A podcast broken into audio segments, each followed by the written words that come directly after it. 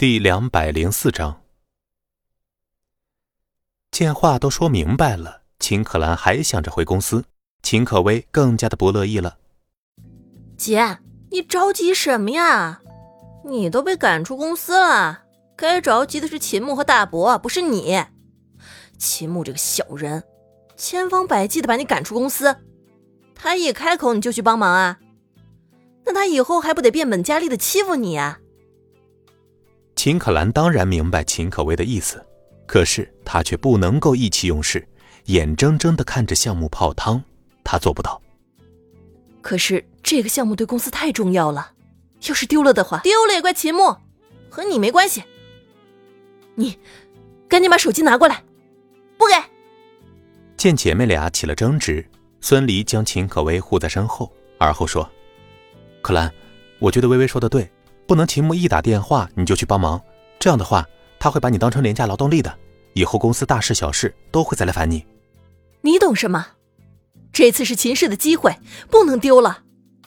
我知道，不过既然鹏展集团背后的大老板点名让你负责项目，那就说明他认准了秦氏，或者说，嗯，认准了你，怎么会这么轻易的放弃和秦氏合作的机会呢？听着孙离的话。秦可兰眉头一皱，也想到了这一点。虽然到现在他都不知道鹏展集团背后的大老板是谁，但是从李大刚的话语里，还有李大刚主动到蔚蓝别墅找自己，都说明了幕后的那个大老板就是冲着自己才会和秦氏集团合作的。难道鹏展集团的大老板真的像传闻中的那样对自己有意思吗？想到这里。秦可兰有些心虚的看了一眼孙离，孙离接着说：“昨天秦牧那样对你，今天你不反击一下，你甘愿吗？而且现在对你是一个机会啊，你刚好利用这个契机，彻底让秦牧死了进公司的心，而且也可以更好的巩固你在秦氏的地位啊。现在原本支持秦牧的秦家人肯定也都动摇了，你只要抓住这个机会，以后啊就再也不用受制于大伯和三叔了。”秦可兰下意识的问道：“那现在我该怎么办？”孙离笑道：“好好在家待着，等着他上门求你。”再说秦牧，他见手机被秦可薇抢先挂断，气得将手机摔在副驾驶座上，深吸了一口气，才稳定了下情绪。秦可薇，这个小丫头竟然敢挂我的电话！怎么了？秦可兰怎么说呀？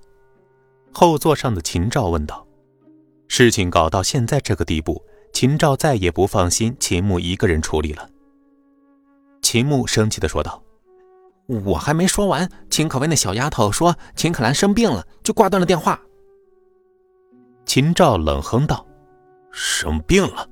哼，我看秦可兰是装病。我估计鹏展集团要解约，也是秦可兰在背后捣的鬼。”哎，我就知道是这个小婊子捣的鬼！妈的，千算万算，没想到他会出卖色相来抱大腿。爸，那现在怎么办呀？秦牧此时已经完全没了主意，看着慌张的儿子，秦照心里叹息一声，暗道：难道自己的儿子真的比不上秦可兰吗？还能怎么样啊？秦可兰现在恐怕正等着咱们上门求他呢。秦照知道。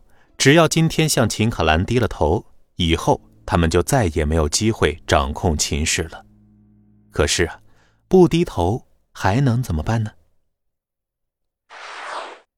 秦可兰好似不认识孙离一般，冰冷的眼睛盯着孙离看了好久，一直把孙离看得发毛了。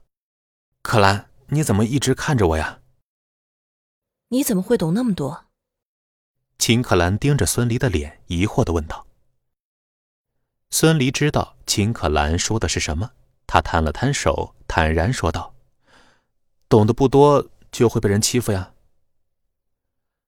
没错，懂得不多，想的不多。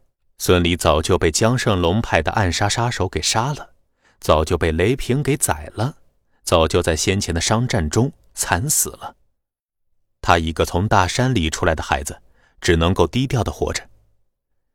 看着孙离的眼中。突然出现的深邃，秦可兰心中一痛，暗道自己是不是误会他了，对他的关心不够。说到底，孙离还没有自己妹妹年纪大呀。这时门铃响了，秦可兰面色一慌。说实话，即使他明知道这时候是他拿捏秦牧父子的好机会，但是关系到秦氏集团的利益，他却有些不忍。孙离看着面色中呈现慌乱的秦可兰，心里叹息一声：秦可兰为秦氏集团付出了太多的心血了，让他用秦氏作为筹码，确实是有些难为他了。秦可薇兴冲冲地跑去开门了，孙离自告奋勇地说道：“我也去看看吧。”你去。秦可兰承认，刚才孙离出的主意让他刮目相看，但是孙离怎么可能会是秦赵这个老狐狸的对手呢？刚想拒绝，就见孙离头也不回的去了大门口。别墅外，秦赵、秦牧一脸寒霜。秦牧冷哼道：“这小婊子住的还挺好的，肯定是贪污公司的钱买的。”秦赵叹息一声说：“秦牧，别乱说，这栋别墅是当初你二叔留下来的。”虽然秦赵对二弟抢了秦氏集团大权耿耿于怀，但是却不得不承认二弟的优秀。秦氏集团就是在他的手中真正崛起的，可以说，秦氏能够有今天的规模，都是二弟的功劳。别墅大门打开了。秦可薇刁蛮的小脸一伸出来，就指着秦牧骂道：“秦牧，你这个小人！”本集播讲完毕，感谢您的收听。